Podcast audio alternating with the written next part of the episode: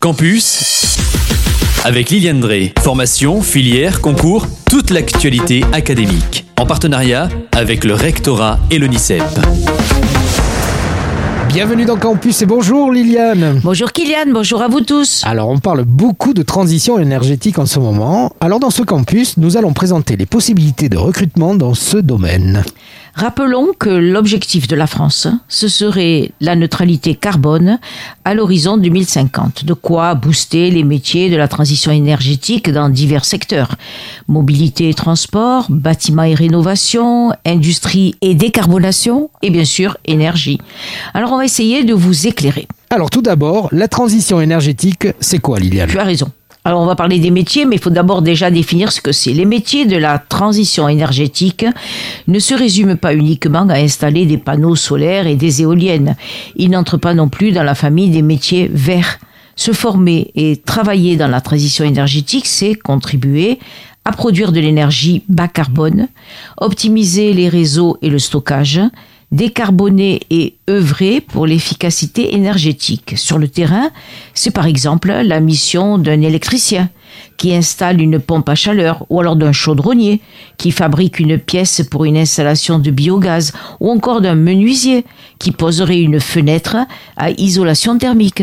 Alors Liliane, peux-tu nous dire euh, les secteurs euh, qui embauchent? Voilà. Alors pour les jeunes qui nous écoutent et peut-être ça peut un peu favoriser le projet professionnel. Selon l'ADEME, l'Agence de l'environnement et la maîtrise de l'énergie, ce sont près de 300 000 emplois qui devraient être créés d'ici 2030 pour atteindre le fameux objectif de neutralité carbone en 2050. Et les caractéristiques de ces emplois, c'est qu'ils sont présents sur tout le territoire et à tous les niveaux.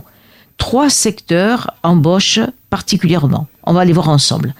Premièrement, la production d'énergie bas carbone. En première ligne des recrutements figurent les énergies renouvelables, c'est-à-dire le solaire, l'éolien, la géothermie, l'hydroïlique, le, biogaz et même encore le nucléaire. Deuxième possibilité de recrutement, un autre secteur d'embauche, les réseaux et le stockage.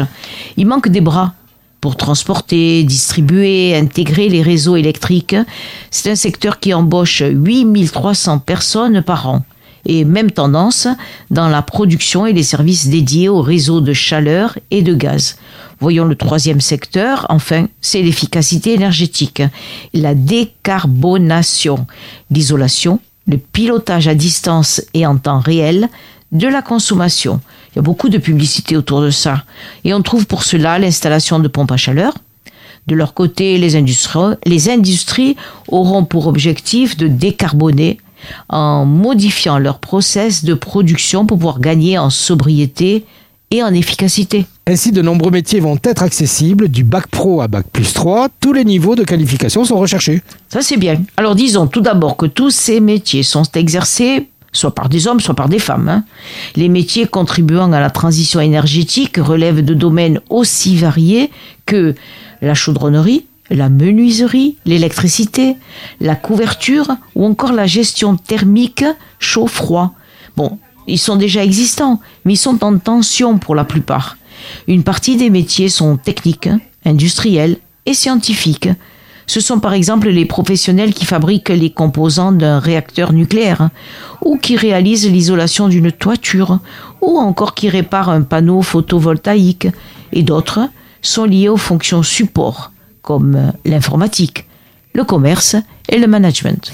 Alors, pour ces métiers qui touchent à la transition écologique, vous trouverez plus d'infos chez, sur le site de notre partenaire. Ah, bravo, voilà. www.onicep.fr. Voilà, Liliane, tu as tout dit? J'ai tout dit, tout va ah, bien. Je te dis à très vite. À très bientôt, au revoir. C'était Campus, toute l'actualité académique en partenariat avec le rectorat et l'ONICEP.